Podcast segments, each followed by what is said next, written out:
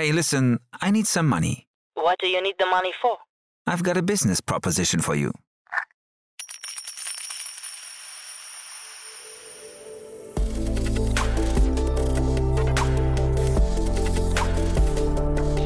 Startup Insider Daily. VC Talk. Die angesagtesten Investoren im Porträt. Herzlich willkommen zum Startup Insider VC Talk. Ihr kennt unser Format. Wir stellen hier immer die wichtigsten Investorinnen und Investoren, die wichtigsten VCs aus Deutschland vor.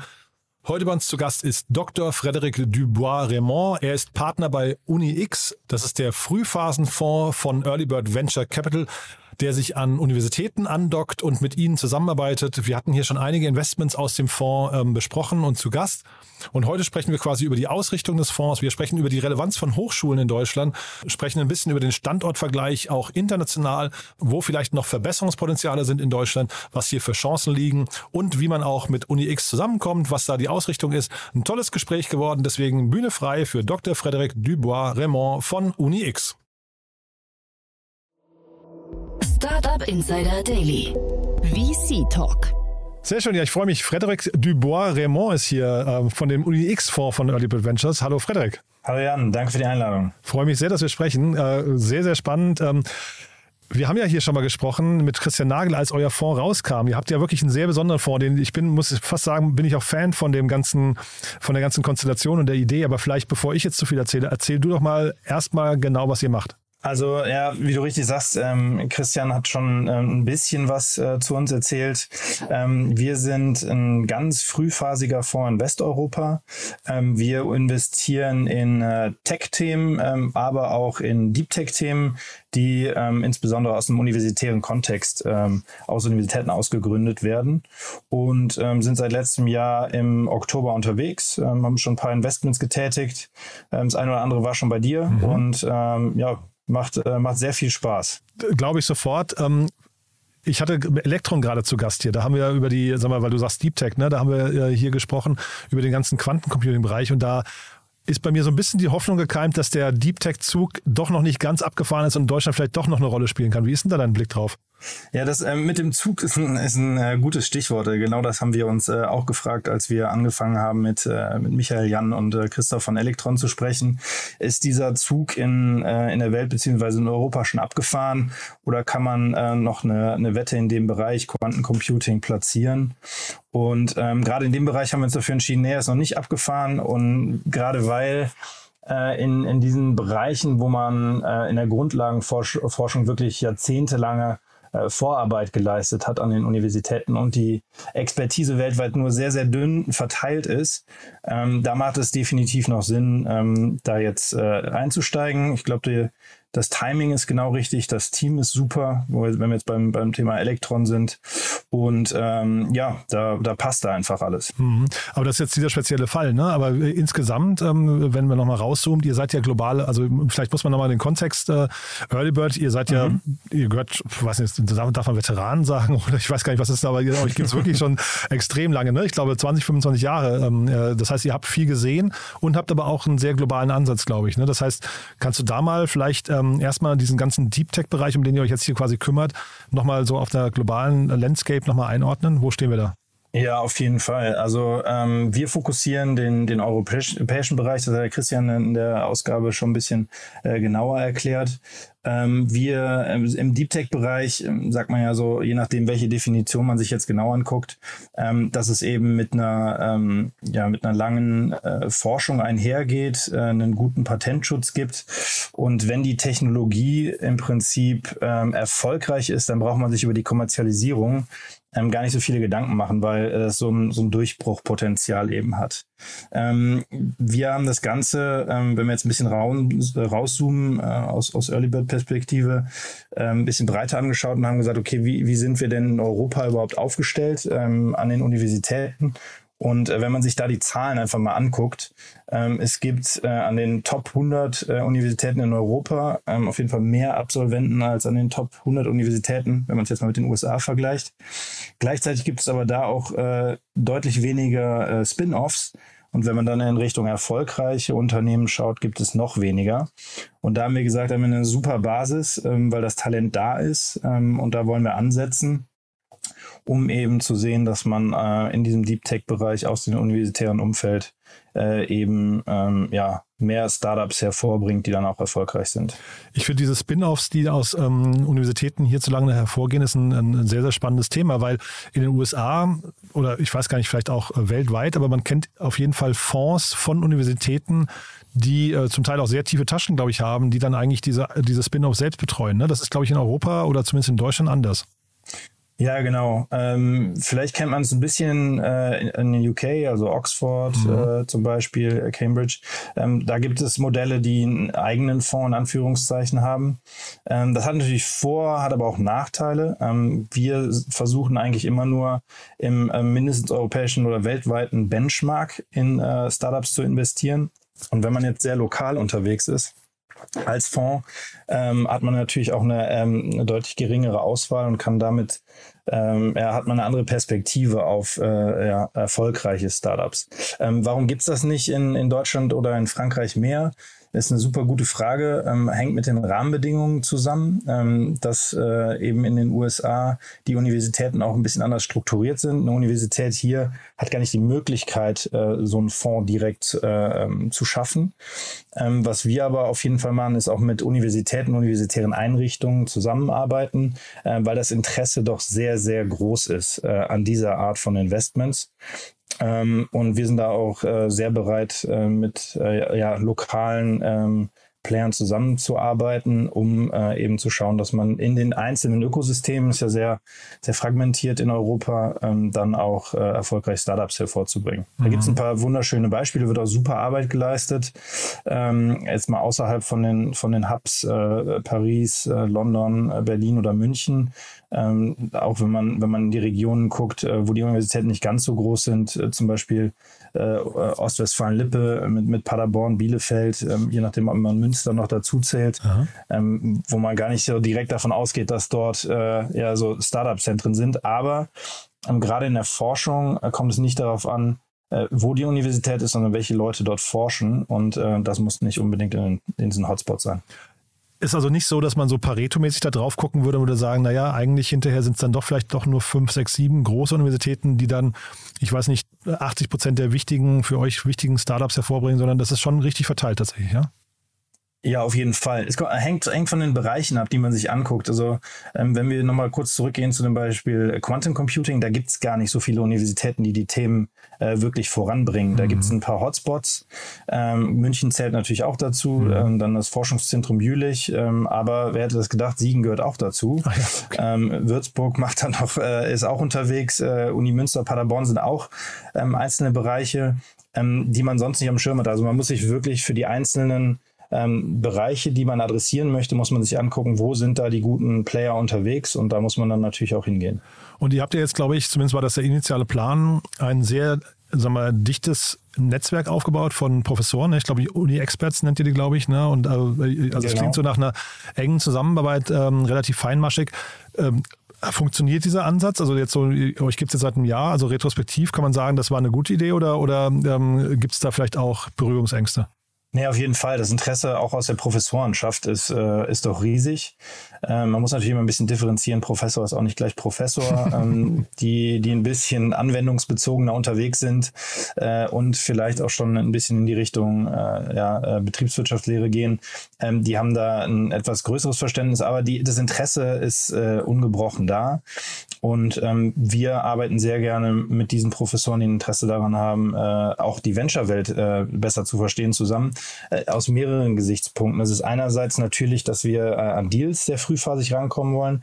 Andererseits wollen wir aber auch in Bereichen, weil wir kennen uns auch nicht überall super gut aus. Ja, wir sind zwar ein relativ großes Team bei Earlybird, ähm, aber ähm, die Experten, die äh, 20, 25 Jahre plus in einem gewissen Forschungsbereich eben die Expertise haben, die haben wir auch nicht.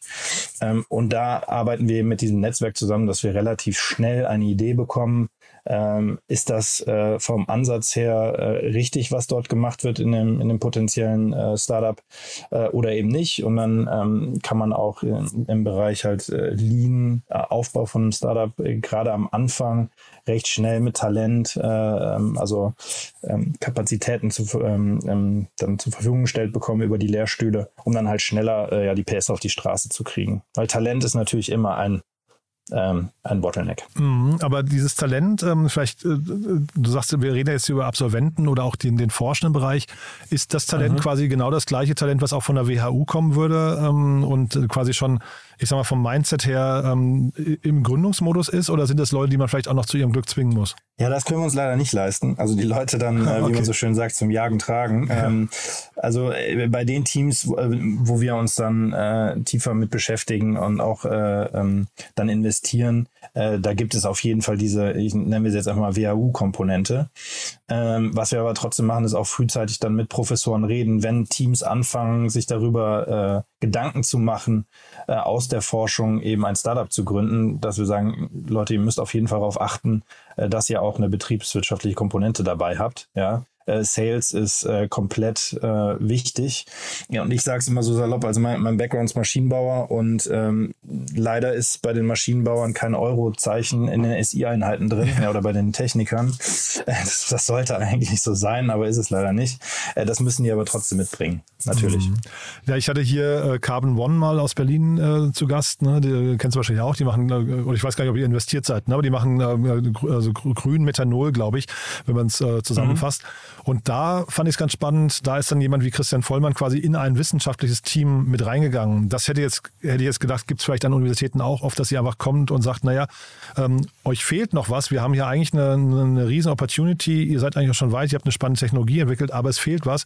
Lasst uns mal im Netzwerk gucken, wer von unseren Alumni oder wer auch immer da noch zu passen könnte. Ja, genau, das ist vollkommen richtig. Ähm, wir müssen dann nur so ein bisschen äh, den Spagat machen zwischen wie viel äh, äh, Zeit können wir dann tatsächlich in so eine Art Inkubation mhm. allokieren, um dann eben auch, äh, ich sag mal, die, die klassischen frühphasigen Fehler zu verhindern, äh, die dann ein, ein Projekt äh, eben als Non-Fundable Project äh, hinstellt, mhm. äh, sei es der Cap-Table, ähm, sei es die falschen ähm, ähm, ja, Inventoren zu früh reingeholt haben, etc. Ähm, ja, da versuchen wir auf jeden Fall mit Rat und Tat äh, zur Seite zu stehen. Aber das können wir eben nur machen, wenn wir eben sehr früh äh, eine gute Idee dafür äh, entwickeln, ob äh, eben der Markt, der hinter so einem, äh, hinter so einer Technologie dann sich auftun kann, dass der groß genug ist und dass die Technologie eben wirklich führend ist. Ja, und das versuchen wir eben mit den Professoren früh abzu, äh, abzutasten. Mhm. Aber man hört raus, also Dealflow ist erstmal nicht euer Thema, ne? Also da habt ihr kein Problem an der Stelle. Nee, wir kriegen super viele spannende Teams und ich freue mich immer äh, wirklich wahnsinnig, äh, dass ich äh, ähm, mit Abstand äh, nicht der hellste Kopf in dem Fachbereich dann am Tisch bin, wenn wir uns mit denen unterhalten. Mhm. Äh, das ist wirklich wunderbar und, äh, und macht äh, wirklich Spaß, sich da jeden Tag äh, wieder neu in Themen reinzudenken. Ähm, da haben wir, da haben wir echt guten, guten Zuflow. Mhm. Ich hätte jetzt fast eher gedacht, dass die Herausforderung dann der nächste Schritt ist. Ne? Jetzt sagst du gerade, dann ist man vielleicht nicht der, der, der Schlauste in dem Bereich am Tisch. Ähm, aber wie wird man denn der, der Schlauste, der zumindest beurteilen kann, ob das Geld, was ihr investiert, hinterher richtig angelegt ist? Weil das ist natürlich im Deep Tech-Bereich äh, um ein Vielfaches schwieriger, glaube ich, als wenn du jetzt in, in Anführungszeichen nur irgendwie so ein Gutschein- oder E-Commerce-Thema oder sowas machst im, im Softwarebereich. Ne? Ja, ist vollkommen richtig. Also wir versuchen bei uns im Team da die Expertisen so ein bisschen aufzuteilen, ähm, dass wir äh, Expertisen in den Bereichen auf jeden Fall schon mal entwickeln und eine, eine grobe Idee davon haben, ähm, was ist denn, ja, was geht in die richtige Richtung. Natürlich können wir auch daneben liegen und ähm, das ist vollkommen klar. Ähm, aber zu, zum Beispiel jetzt, äh, um da nochmal konkreter zu werden, auch äh, beim Thema Elektron äh, mussten wir halt relativ früh einschätzen. Jetzt wird es äh, ganz kurz ein bisschen technisch, äh, ob das Thema mit dem äh, Magnetradienten und der ähm, Erregung durch Mikrowellen ähm, einen wirklichen skalierbaren Ansatz hat. ähm, und das schaffen wir dann schon einzuschätzen, müssen dann aber im nächsten Schritt natürlich, wenn es dann noch tiefer in die Tech reingeht, mit, mit Netzwerk arbeiten. Wollte ich sagen, aber den ersten Schritt, ja.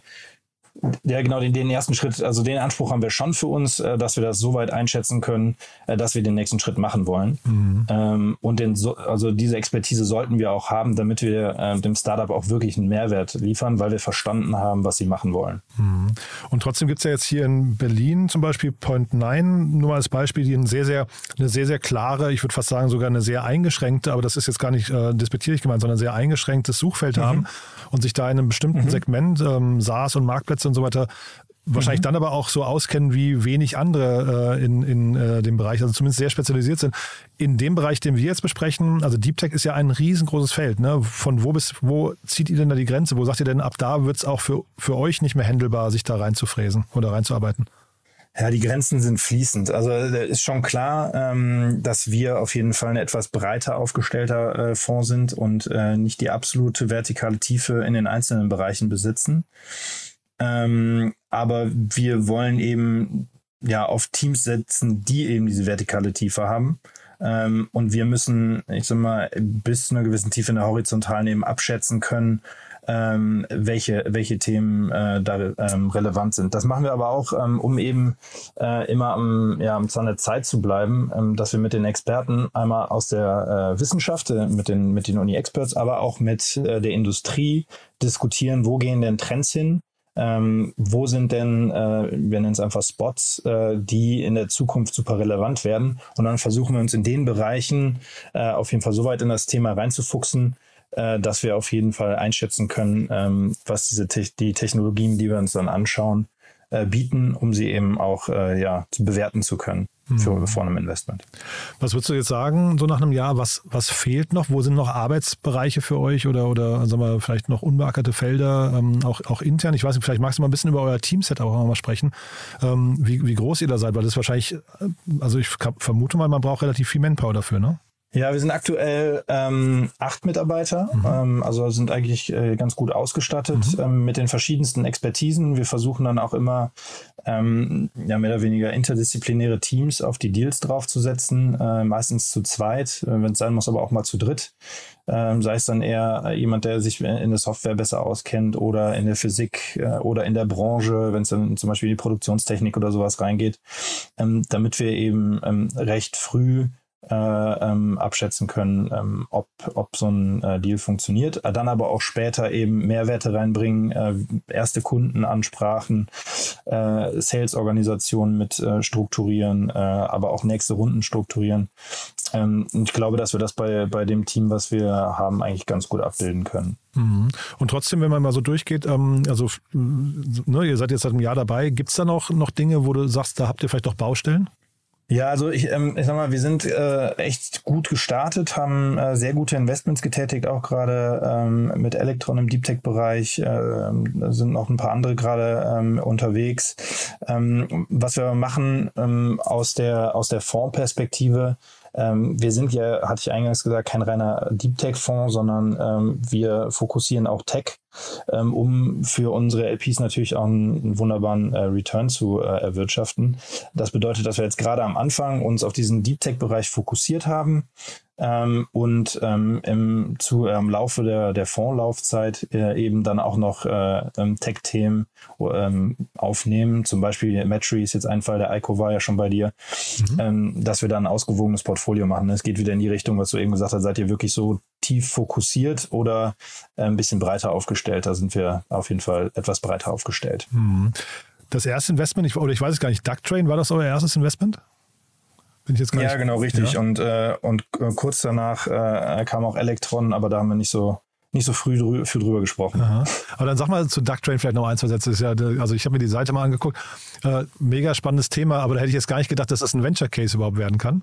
Ja, ähm, da war der Grundgedanke, dass eben ähm, dieser Last-Mile-Delivery-Markt doch sehr, sehr groß ist und gerade in dem Bereich, ähm, wo Ducktrain unterwegs ist, ähm, noch keine Lösung angeboten wird. Und ähm, die, die Lösung geht auf jeden Fall deutlich über das hinaus, was da gerade auf der, zum Beispiel auf der Homepage zu sehen ist. Ähm, bedeutet, dass äh, die, die DAX äh, früher oder später ähm, vollautonom fahren können. Jetzt äh, ist das Thema autonomes Fahren schon, ich sag mal, mindestens eine Dekade äh, ähm, heiß diskutiert äh, und, und noch nicht so richtig umgesetzt. Deswegen haben, haben die auch einen, einen Mittelweg gewählt, ähm, um eben in den Markt reinzukommen, mit Kunden zusammenzuarbeiten und dann die autonomen Fahrfunktionen eben auf dem äh, Betriebshof zum Beispiel gewährleisten zu können. Und die Technologie kann eigentlich sehr leicht auch übertragen werden. Bedeutet, äh, sie könnte auf Äcker übertragen werden, also in der Agrarwirtschaft, ja. ähm, aber auch in anderen Logistikbereichen wie zum Beispiel Flughäfen oder aber auch äh, Produktionsstätten, äh, große Calls durch die Gegend fahren oder so, ähm, weil eben das Kern äh, das Kern-Know-how eben Zusammenspiel von Sensorik und dann aber auch der, ähm, der Software dahinter für die autonomen Fahrfunktionen ist. Ähm, und das war so ein bisschen der Ansatz, dass man eben einen doch deutlich größeren Markt adressiert, als man das jetzt vielleicht auf den ersten, ähm, ersten Blick so sieht. Werden wir auf jeden Fall verlinken, weil das so ein Thema, ähm, ich, also jeder, der in einer Großstadt wohnt, weiß, dass die, das Thema mit den ganzen Lieferfahrzeugen und so weiter eigentlich, ähm, da, das spitzt sich so ein bisschen zu. Ne? Da sind wir, glaube ich, an einem Peak angekommen, der irgendwie nach vorne hinaus, wenn das so weiterginge, unerträglich wird. Von daher ist eine schöne Lösung, finde ich. Ähm, Habe ich so nicht auf dem Schirm gehabt, aber äh, wie gesagt, für mich war jetzt nur nicht klar, ist das wirklich ein Venture Case. Ne? Ähm, aber ähm, schönes Thema. Was ist so ja, von den anderen Themen? Jetzt haben wir Elektro, haben wir gerade besprochen. Was sind so, was ist so dein Lieblingsthema, wenn du sag mal, vielleicht Freunde an der Bar triffst und sagst, hier äh, ein cooles Unternehmen aus unserem Portfolio? Äh, Gibt es da so eins, wo du sagst, das verändert die Welt? Ja, auf jeden Fall. Also eigentlich ist das unser Anspruch, dass, äh, dass alle, Alle, ne? unsere genau. Investments die, die, die, Ja. die Welt äh, ähm, zum Guten verändern sollen. Jetzt können wir dann noch ein bisschen philosophisch drüber definieren, was ist denn zum Guten verändern. Nein, aber ähm, die Unternehmen, äh, zum Beispiel äh, Planner AI, ähm, die ähm, eine ähm, ja, künstliche Intelligenz anbieten, jetzt im ersten Schritt für äh, Großbäckereien, ähm, einmal für die Anbieter von Backwaren, aber auch einmal für die, die Backwaren vertreiben, sehr schnell verderbliche äh, Lebensmittel. Und äh, da werden jedes Jahr oder täglich werden äh, tonnenweise zig Tonnen äh, Backwaren weggeschmissen, ähm, weil eben keiner so richtig weiß, wer äh, kauft denn wann überhaupt was. Damit der Kunde aber immer ähm, eine volle Auswahl hat, weil der Kunde akzeptiert das nicht, wenn er zweimal in den Laden reinkommt und es gibt das Mohnbrötchen nicht, ähm, haben die eben eine Lösung entwickelt, äh, die vorhersagt anhand von ähm, einiger Parameter, ähm, welche Backwaren zu welcher Zeitpunkt denn nachgefragt werden, ähm, mit einer hohen Wahrscheinlichkeit. Und äh, so lässt sich dann eben ähm, sehr gut äh, ja, die Verschwendung von, von Lebensmitteln eindämmen. Das Ganze lässt sich auch super übertragen auf äh, zum Beispiel Gemüse, Obst und Gemüse. Und da sind die gerade erst am Anfang. Das finde ich auf jeden Fall ein super Thema. Jetzt für euch als Investor ist es dann, also wie ist denn euer Pitch dann, wenn ihr jetzt so auf so einen Planner AI an der Uni trefft? Ähm, ähm, werden die überrannt von anderen auch oder habt ihr da das, ähm, sagen wir, das Glück, ihr seid dann einfach die Ersten, weil ihr so nah dran seid und man kommt einfach sehr, sehr leicht ins Gespräch? Also so und so. Ähm, also mal sind Deals da, die sind äh, doch sehr kompetitiv. Äh, da versuchen wir dann einfach im Wettbewerb äh, mit äh, unseren Qualitäten zu überzeugen. Ähm, sei es dann, wenn wir jetzt nochmal im Deep Tech-Bereich abdriften, ähm, mit unseren äh, Expertisen, so dass wir ähm, überzeugen können, sagen, dass wir auf jeden Fall einen Mehrwert mitbringen, weil wir vollkommen verstanden haben, was das Produkt äh, ist und was das Team möchte. Ähm, manchmal gibt es aber auch Deals, wo wir dann äh, eben Pre-Seed vor der Gründung wirklich mit denen schon länger im Austausch gewesen sind, ähm, dass äh, da sich so eine Beziehung aufgebaut hat, dass, sich, dass man sich bei den, bei den Konditionen einfach einig wird und äh, dann gar nicht mehr groß Zeit irgendwie ähm, verstreichen lässt, äh, um, um Fundraising zu betreiben. Okay. Und heutzutage, also wir, ne, vielleicht mal die gesamte makroökonomische äh, Situation gerade nochmal, sind da Bewertungen ähm, in dieser frühen Phase, ist das ein Thema, woran auch so ein Deal vielleicht scheitern kann? Ja, natürlich. Also wir versuchen immer zu benchmarken. Ähm, hatte ich ja vorhin schon gesagt, nicht nur äh, irgendwie lokal, sondern äh, wirklich ähm, weltweit ähm, zu schauen, ähm, wie, wie äh, schneidet der Deal ab. Ähm, jetzt investieren wir eigentlich nur in Europa. Dann schauen wir uns da genauer die Bewertungen an äh, von allen Deals, die wir äh, bei Early Bird so sehen, um eben äh, zu entscheiden, was äh, von der wirtschaftlichen Perspektive eben ähm, das Sinnvollste ist. Wenn wir dann aber in so Bereiche reingehen, wo, äh, wie ich vorhin gesagt habe, bei, bei Deep Tech, ähm, wenn die Technologie funktioniert, äh, ist die Kommerzialisierung eben nicht der, der Bottleneck. Ähm, dann werden auch schon mal ein bisschen höhere Bewertungen ak akzeptiert, ähm, weil das Upside eben äh, quasi äh, ja, unendlich ist. Wie wichtig ist eigentlich für euch denn der deutsche Markt? Ähm, äh, Also ich frage deswegen, gibt ja bestimmte Themen, die in Deutschland auch be bestimmten Regulierungen unterliegen, die vielleicht ja, ich mhm. weiß nicht, international leichter sind als in Deutschland, dann die auf den Markt zu bringen. Ist das für euch ein Thema, also dass ein, ähm, ein Startup auch in Deutschland funktionieren muss oder ist das einfach völlig egal? Wenn es in Deutschland nicht klappt, dann geht man halt ins Ausland. Also prinzipiell suchen wir immer nach Lösungen, die international funktionieren, weil sie früher oder später, äh, um eben großen Markt zu adressieren, äh, weltweit ausgerollt mhm. werden müssen. Ähm, jetzt haben wir natürlich in Europa, wie du schon gesagt hast, äh, teilweise spezielle Hürden. Ähm, das ist manchmal auch innerhalb von Deutschland so, ja, ähm, dass es länderweise andere Vorschriften gibt als äh, dann im nächsten Land oder dann Bundesebene, ähm, dann aber auch im europäischen Vergleich. Ähm, es hat aber auch Vorteile. Ähm, der Markt ist äh, eigentlich auch sehr riesig und wenn man eine Sprache spricht, die international ist, äh, dann kommt man hier auch wunderbar in den Markt rein. Mhm. Wir haben jetzt, wenn man auf unser Portfolio äh, guckt, ähm, die Strategie gehabt, erstmal ähm, ja, in unserem Kern zu starten. Äh, da sind viele Investments in Deutschland gewesen. Ähm, wir weiten das jetzt aber konstant aus ins Ausland, äh, die Niederlande, Italien, Spanien, UK ähm, ähm, Frankreich, Frankreich sehr stark im, im Quantum-Bereich zum Beispiel mhm. oder auch Spanien. Ähm, da, da weiten wir jetzt äh, auf jeden Fall ähm, unsere Investments auch aus. Äh, darf ich nur mal ganz kurz nachhaken, wenn du sagst, länderweise verschieden, äh, verschieden innerhalb von Deutschland, das ist schon ein bisschen absurd, ne, in solchen Bereichen, oder? ja, auf jeden, ja, auf jeden Fall. Ja.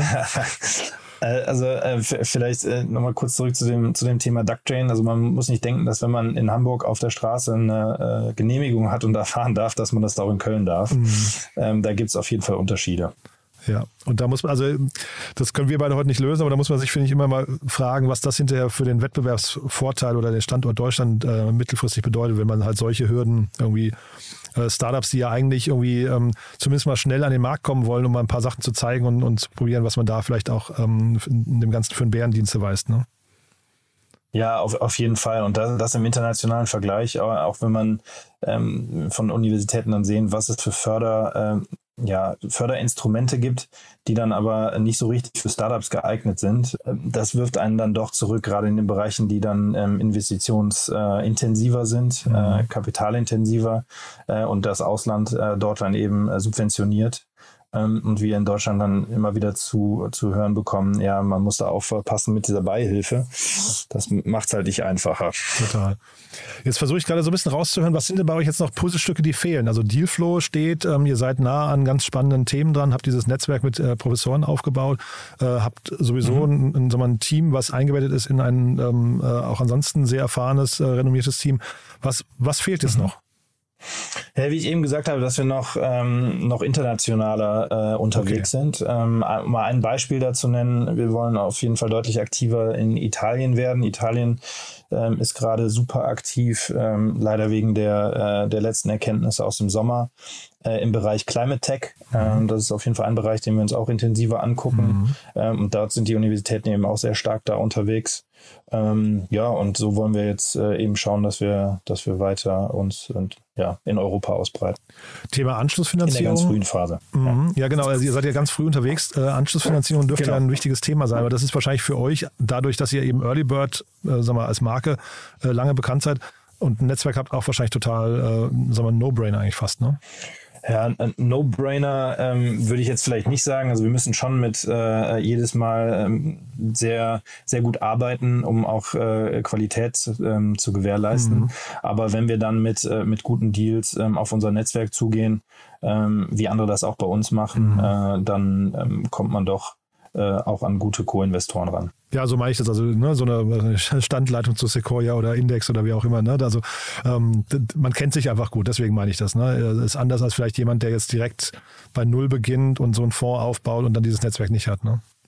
Ja, natürlich. Und mhm. äh, intern sind wir auch immer ähm, im regen Austausch über äh, die Erkenntnisse aus den unterschiedlichsten Phasen äh, und aber auch Regionen, mhm. Äh, um eben immer wieder ähm, zu evaluieren, äh, was macht Sinn, wo sollte man investieren, wo sind äh, Folgeinvestments wahrscheinlich, mhm. was sind attraktive Märkte, attraktive Technologien etc. Da könnte, sind wir, glaube ich, ganz gut aufgestellt. Mhm. Könnte eigentlich der reguläre Early Bird Fonds ein Folgeinvestment machen von einem eurer, eurer Uni X Investments?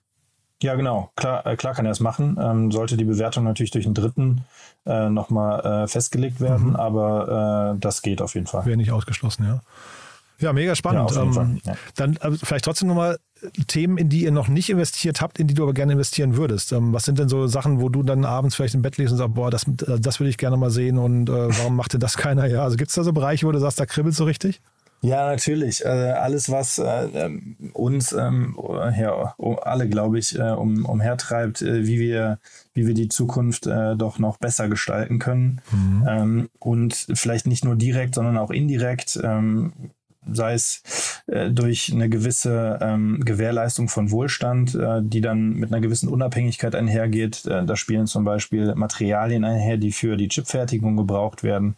Ähm, dann aber auch die, die Produktionstechnik, die uns ähm, vielleicht äh, dabei unterstützt, äh, ähm, Produktionen aus anderen Regionen der Welt äh, in Europa ähm, durchführen zu können. Ähm, dann aber auch ähm, Softwarebereiche, ja, auch äh, Quantenalgorithmik ist ein, ist ein super spannender Bereich, der ähm, jetzt mit dem ja immer größeren Aufkommen von ähm, äh, von Full-Stack-Anbietern wie Elektron zum Beispiel einer ist. Äh, Das wird immer äh, interessanter, da können dann sehr spannende ähm, Herausforderungen gelöst werden. Ja, und, und natürlich Sustainability, wie schaffen wir es, äh, ähm, die Erderwärmung ähm, in den Griff zu kriegen. Mhm. Mit Early Bird seid ihr, glaube ich, auch bei ESA Aerospace mit drin, ne? Ja, korrekt, ja. Also ist Space Tech hier auch ein Thema für dich, was euch, was euch reizen könnte in dem, äh, sagen wir, Uni X oder gibt es da an Unis zu. Nee, München macht ja, glaube ich, in dem Bereich viel, ne? Im, im Space Tech-Bereich. Ja, es gibt, es gibt mehrere Universitäten, die da unterwegs sind und ähm, das ist ja, ich sage jetzt mal, ähm, ISA ist sehr stark auf, äh, auf die Raketenantriebe Mhm. fokussiert, ähm, aber es gibt ja noch, noch mehr, das, das Ganze ähm, mit Übertragungstechnik, welche, ähm, welche ähm, Kommunikationstechniken werden dort gebraucht, wenn jetzt auch Distanzen größer sind oder kleiner sind, aber äh, die Datenmengen größer wird, äh, da stabile äh, ähm, ja, einen Datenaustausch zu gewährleisten. Äh, Dann das Thema äh, Satellitentechnik. Ähm, Wie kann man es überhaupt schaffen, äh, kleinere Satelliten ähm, mit die gleiche Aufgaben bewältigen, äh, zu entwickeln, ähm, die Kommunikation unter den Satelliten miteinander, äh, Welt- Weltraumschrott etc. etc. Also da gibt's ganz, ganz viel, äh, wo man sicherlich was machen kann. Und was du, glaube ich, eben gerade nicht erwähnt hast, ist ähm, Life oder also vielleicht auch bewusst, ne? Life Science und Biotech und so diese Ecke. Ist das ein Thema für euch? Weil ich glaube, ich hatte in der Pressemeldung mal gelesen, dass Health zumindest an sich ein Cluster ist, in dem ihr euch umtut, ne? Ja, prinzipiell schon. Wir haben ja auch den dezidierten ähm, Health-Tech-Fonds Mhm. äh, um, den, um den Tom Rasche. Ähm, in der ganz frühen Phase ist das äh, sehr schwierig, da ähm, mit kleinen, mit kleineren Summen ähm, vorwärts zu kommen. Und das Risiko ist doch sehr, sehr groß. Äh, und man muss da auch fairerweise dazu sagen, dass wir dann äh, gerade in dem Bereich vielleicht noch nicht die Expertise in unserem Team haben. Ähm, das kann sich aber auch noch ändern, ähm, wenn wir da e- eben identifizieren, wie jetzt zum Beispiel der äh, Digital West Fund das getan hat, dass der Food-Sektor super spannend ist. Da haben wir uns auch noch nicht drüber unterhalten, ähm, dass man dann Expertisen da eben aufbaut, um auch da äh, reingehen zu können. Aber sag nochmal was zum Food-Sektor, warum ist der so spannend?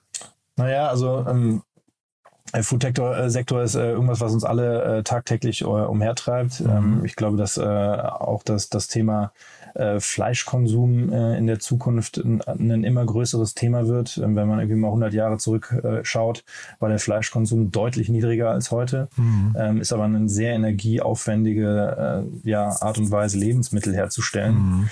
Ähm, und da gibt es auf jeden Fall Alternativen, die, ja, die auch sehr, sehr gut sein können. Ähm, da kann man reingehen, ähm, aber auch dann in Richtung, ähm, wenn man jetzt Food vielleicht noch ein bisschen weiter denkt, aber das geht dann vielleicht in, äh, in den Agrarbereich auch noch rein, ist das Thema Wasser, ähm, was auf jeden Fall auch noch eine sehr, sehr große Relevanz in der Zukunft haben wird. Man, man kriegt ja jetzt mit, ich, ich weiß nicht, wie es bei, bei dir so aussieht, aber so richtig geregnet hat es dieses Jahr noch nicht. Ähm, und äh, da muss man nicht, sicherlich auch sehen, wie man da äh, Lösungen findet. Ja, wir hatten hier neulich gerade das Thema, dass also Wasser ist irgendwie so das Thema, wo, wo es vielleicht auch wirklich viele Kriege geben wird in den nächsten, in den nächsten Jahren, ne? weil irgendwie der Wasserpreis sich bis 2030 möglicherweise verzwölffachen soll. Ähm, vielleicht damit mal verbunden, wie seht ihr denn solche Trends? Also, ne, das waren ja jetzt eben ein paar Thesen, die du dann, also auch mit dem Fleischkonsum, ich meine, das ist jetzt mittlerweile bekannt, aber ihr wollt ja da, da wahrscheinlich so früh Klar. dran sein, dass ihr sag mal, die, die Welle schon reitet, wenn sie gerade losgeht. Ähm, wie kriegt ihr das hin? Wie, wie, wie, wie sorgt ihr dafür, dass ihr quasi früh und weit sehen könnt? Also wenn, wenn wir uns intern dafür entscheiden, dass ähm, ein so ein Bereich ähm, super spannend ist und wir das auch kapazitätsmäßig äh, sehr gut abdecken können, äh, das hängt natürlich auch mit Fondsgröße etc. zusammen, äh, dass man, dass man einfach die Leute hat, die das äh, abdecken können. Dann gehen wir mit Wissenschaft und äh, Industrie in den Austausch und überlegen, welche, ähm, welche Bereiche denn aus welchen Perspektiven interessant sein können, weil wir da natürlich auch nicht die, die Allwissenden sind und versuchen das wirklich sehr analytisch anzugehen, um dann auch zu identifizieren, welche Bereiche in diesem Sektor sind denn überhaupt ein Venture Case. Also wo kann man äh, dann eben äh, Venture-Geld investieren, äh, um auch von, vernünftige Renditen für die Investoren äh, zu erwirtschaften, weil ähm, zumindest, zumindest in unserem Fonds wird das auf jeden Fall noch erwartet. Und äh, da müssen wir natürlich auch drauf achten. Gibt es da andere Fonds, bei denen das nicht erwartet wird?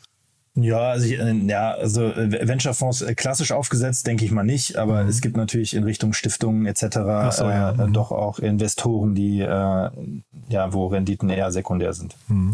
Äh, kurz eine Werbung in eigener Sache. Ich habe gerade nochmal nachgeschlagen. Max Gulde war das von Constellar Space, ähm, heißt das Unternehmen. Da haben wir uns hier intensiv über, über Wasser unterhalten.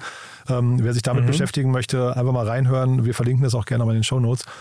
Ähm, war, war wirklich ein sehr, sehr spannendes Gespräch, weil ich Wasser nicht als Problem falle. Ne? Wir, also wir ganze irgendwie gucken, wir gucken auf Energie und irgendwie äh, Klima, aber Wasser habe ich irgendwie in dem Kontext nicht gesehen. Ähm, es gibt zu viele Krisenherde, finde ich. Ne? Also äh, ja. ist vielleicht gut für ja, euch, da werden Lösungen gebraucht. Ne? Ja. Ja, wenn, wenn man in den Küstenregionen zum Beispiel unterwegs ist, ist natürlich Wasser dann wieder auch eine Frage von Energie, weil es gibt natürlich ähm, technische Lösungsmittel, äh, mhm. ne, ähm, um, um äh, Wasser oder Süßwasser ist ja ähm, da die Herausforderung äh, zu gewinnen. Mhm. Dafür braucht man aber eine ganze Menge Energie und, äh, und Anlagen. Ähm, und wenn man die auf jeden Fall schon mal deutlich energieeffizienter äh, gestaltet, mhm. ähm, könnte das zum Beispiel ein interessanter Bereich sein. Total. Ne? Und jetzt 8, Millionen, äh, 8 Milliarden Menschen, also da, da, man sieht, die Probleme ja. werden leider nicht kleiner. Also ist ja auch, also wir wollen ja nicht nur jammern, es sind ja auch, es ist eine Welt voller Möglichkeiten, muss man immer sagen. Ne? Also ähm, äh, freuen wir uns doch, wenn wir, wenn wir vielleicht äh, schlaue Menschen haben, in die ihr dann auch investieren könnt, die dann Lösungen äh, entwickeln können. Ja, korrekt. Wir, wir können mitgestalten und wir geben uns alle, äh, alle Mühe, äh, auch eine vernünftige Welt zu gestalten. Ähm, darf sich denn eigentlich bei euch, das frage ich immer, ähm, also normalerweise geht es ja hier um Dealflow, quasi man meldet sich bei einem, bei einem äh, Investor und sagt, hey, ich habe gedacht, wir könnten zusammenpassen. Darf man sich bei euch auch proaktiv melden oder seid ihr einfach durch euer Netzwerk quasi auf Inbound äh, fokussiert? Nee, natürlich, man darf sich auch bei uns melden, äh, sehr, sehr gerne. Ähm, und äh, wir diskutieren auch gerne die Themen, mhm. ähm, versuchen dann auch äh, ähm, im Prinzip ab Sekunde eins einen Mehrwert zu bringen und schauen dann, ob es äh, auf eine Partnerschaft hinausläuft oder nicht. Super. Ja, also, und äh, ja. Wer, wer, wer, wer, kann sich bei uns melden? Also das, das geht wirklich von ähm, Leuten, die äh, gerade studieren ähm, und äh, irgendwie eine Idee da mitnehmen aus dem Studium raus oder auch promovieren, aber auch Leute, die, ich sag mal, äh, schon aus dem Studium raus sind, vielleicht jetzt einfach mal als Beispiel bei einer Unternehmensberatung unterwegs gewesen sind und sagen, ey, ich habe hier in den letzten drei Jahren so viel gelernt, äh, hier, da und da müsste man ansetzen. Mhm. Äh, die sind natürlich auch herzlich bei uns willkommen. Also wir sind nicht nur auf irgendwie Hochschulabsolventen fokussiert. Also wer einen guten Insight mitbringt, ist auch immer willkommen. Auf, auf, jeden Fall. Auf jeden also, Fall. wer eine gute Idee hat, ist ja. bei uns gut aufgehoben. Und aber ich habe auch rausgehört, also quasi während des Studiums ruhig schon mal vielleicht mit euch eine Idee verifizieren. Also das ist ja auch nochmal ein, ein spannender Case, weil ich glaube, also sag mal, man, man kommt ja nicht von heute auf morgen auf eine Idee, sondern oft kaut man ja so ein bisschen, was ich, ein paar Monate oder vielleicht sogar Jahre drauf rum, ne? Ja, genau. Wenn, da, wenn, der, wenn der Professor schon mal sagt, ja, das ist gar nicht so blöd, das mhm. Äh, geht in die richtige Richtung und dann braucht man irgendwie mal Feedback auf der, äh, auf der Company-Building-Seite, Equity-Story-Überlegungen äh, mhm. etc., ähm, kann man, können wir sicherlich helfen. Und wer dazu mal einen Gegenentwurf hören möchte, ich hatte neulich den Podcast von Iad Malisch mit Philipp Westermeier gehört, wo ihm also der Professor jahrelang versucht hat auszureden, zu gründen. Also das gibt es halt leider auch. Ne? Also von daher, das das gibt es ja. leider noch sehr, sehr häufig. Ja, sehr, sehr häufig. Genau. Ich, ich würde fast sagen 90 Prozent der Fälle. Genau, nur weil du gerade sagst, den Professor, wenn der sagt, das ist eine gute Idee, das äh, hört man dann vielleicht auch nicht immer, wenn man es hören sollte. Ne? Technisch, ja genau. Te technisch, äh, nur technisch fragen. Ja, also für den Business-Teil kann man mit euch vielleicht einmal äh, Kontakt aufnehmen. Ne? Ja, korrekt. Cool, Frederik, dann hat mir das riesengroßen Spaß gemacht. Haben wir was Wichtiges vergessen aus deiner Sicht? Nee, ich glaube, wir sind auf ziemlich viele äh, äh, Dinge eingegangen. Hat mir auf jeden Fall auch sehr viel Spaß gemacht. Nee, war wirklich cool. Und es muss einem erstmal nicht bange werden um den Standort Deutschland oder Europa. Das habe ich ja neulich bei, äh, bei Elektron schon mitgenommen, aber ich finde das irgendwie cool zu sehen, weil man hat immer dieses Gefühl, da, wie gesagt, da, da, da haben viele den Schuss nicht gehört, also vor allem auf der politischen Ebene und dann sind so, sind so viele Branchen halt irgendwie ins Hintertreffen geraten, AI oder wie auch immer, wo man halt das Gefühl hat, das sind eigentlich die Technologien von morgen. Aber ich höre raus, da seid ihr auch noch voller Hoffnung. Ja, natürlich. Also die, die Basis ist immer noch ähm, Weltspitze. Das, das Mhm. darf man nicht vergessen. Also die Ausbildung ist, äh, zwar sagen immer alle Leute, das, das ist nicht so toll, aber wenn man ähm, auch mal im internationalen Vergleich sich umhört, die Leute, die an deutschen Hochschulen äh, eine Ausbildung genossen haben, die haben schon eine sehr, sehr, sehr, sehr gute Ausbildung bekommen. Mhm. Und da muss man halt jetzt, ähm, jetzt ein bisschen technisch den Wirkungsgrad einfach erhöhen Mhm. und äh, mehr direkt in die, in die Ausgründung reinbringen, was in meinen Augen halt auch Tech-Transfer in die Industrie ist. Sie ist nur am Anfang nicht so groß, aber Siemens war auch mal ein Startup. Mhm. Und ähm, so, so, sehen wir das. Ja. ja, man vergisst ja immer, dass selbst die ganz großen Unternehmen waren mal irgendwann zwei Leute, die in der, Garage angefangen haben. Ne? Das ist äh, manchmal so ein bisschen irgendwie aus dem, aus dem, aus dem Vorstellungsvermögen raus. Siemens in der Garage in Berlin. Ja, genau, ja, zweit. richtig, Korrekt. richtig. Und äh, sag mal, ist aber vielleicht andersrum auch gefragt, ist denn das Thema Startups an Universitäten präsent genug? Äh, passiert da genug Inspiration? Also es gibt natürlich Hotspots, die machen einen wunderbaren Job. Ja, ähm, k- äh, das ist äh, insbesondere natürlich äh, äh, in München ähm, das Ökosystem, was sich da aufgebaut hat, ähm, aber auch in anderen Bereichen tut sich eine ganze Menge. Und wie ich eben zum Beispiel Beispiel äh, Ostwestfalen-Lippe, ähm, Founders Foundation, dann aber auch äh, Garage 33 und die Universitäten, die daran hängen, die machen einen super Job lokal. Und äh, es arbeiten auch seit jetzt, ich sag mal, die letzten zehn Jahre oder so sehr viele kluge Köpfe an dem Thema. Und es tut sich eine ganze Menge. Äh, nur wie meistens, äh, man kann natürlich noch mehr machen, aber es geht schon in die richtige Richtung. Ähm, auch das mit der, mit der Politik, ich glaube, die, die ein oder anderen Themen kommen da jetzt richtig an. Äh, das dauert natürlich immer ein bisschen, aber ähm, wir bewegen uns konstant. Ähm, und auch, glaube in die richtige Richtung. Es kann natürlich mehr und schneller sein, ähm, aber ja, wir arbeiten dran. Sehr cool. Ja, auf die Politik, ich bin da zwar auch immer ein bisschen kritisch, aber ich ähm, momentan muss man vielleicht auch ein bisschen Gnade vor Recht äh, walten lassen, weil es ja wirklich sag mal, Zeiten sind, die auch den Fokus zum Teil woanders hin, hin äh, lenken, leider. Ne? Ähm, aber ja, ich glaube, steht der Tropfen hüllt den Stein. De definitiv. Also, aber es gibt Ressorts, die gerade mit der Bildung zu tun haben, äh, die jetzt nicht ganz von den ähm, aktuellen Geschehnissen so mitgenommen sind ähm, und die in meinen Augen sitzen auf dem, wie bei Dagobert Duck, äh, auf so einem so einem Goldhaufen. Ähm, da können wir auf jeden Fall mehr rausholen. Perfekt. Frederik, dann ganz, ganz lieben Dank äh, und dann machen wir irgendwann nochmal ein Update, finde ich, wenn die nächsten spannenden Investments passiert sind. Ähm, du hast ja auch gesagt, es sind Ja, schon super, welche passiert, die, ähm, die noch nicht announced werden durften. Ne? Also dann können wir dann vielleicht beim nächsten Mal drauf eingehen. Sehr, sehr gerne. Cool. Vielen Dank. Dann lieben Dank dir erstmal und bis bald, ja? Mach's gut. Ciao, ciao. Ciao. Startup Insider Daily VC Talk. Die einflussreichsten Akteure der Investorenszene im Porträt. Ja, das war Dr. Frederic Dubois-Raymond von UniX, von Early Bird Venture Capital. Ein tolles Gespräch, finde ich. Hat mir großen Spaß gemacht. Ich hoffe, euch auch. Wenn dem so sein sollte, wie immer, die Bitte an euch, empfehlen uns auch gerne weiter. Hört auch vielleicht mal in die anderen Folgen rein, die wir im Rahmen von unserem VC-Talk hier schon veröffentlicht haben. Wir hatten ja wirklich schon das Who is Who der deutschen Investorenszene zu Gast. Ist ein tolles Format, macht mir immer großen Spaß. Ich lerne da auch immer wirklich sehr viel. Und vielleicht kennt ihr jemanden, der auch viel lernen möchte, dann empfehlt uns gerne weiter. Dafür vielen Dank an euch. Ja, und ansonsten euch einen wunderschönen Tag. Bis nächste Woche, wenn es wieder heißt VC Talk. Oder ansonsten bis nachher oder auch bis morgen. Je nachdem. Ciao, ciao.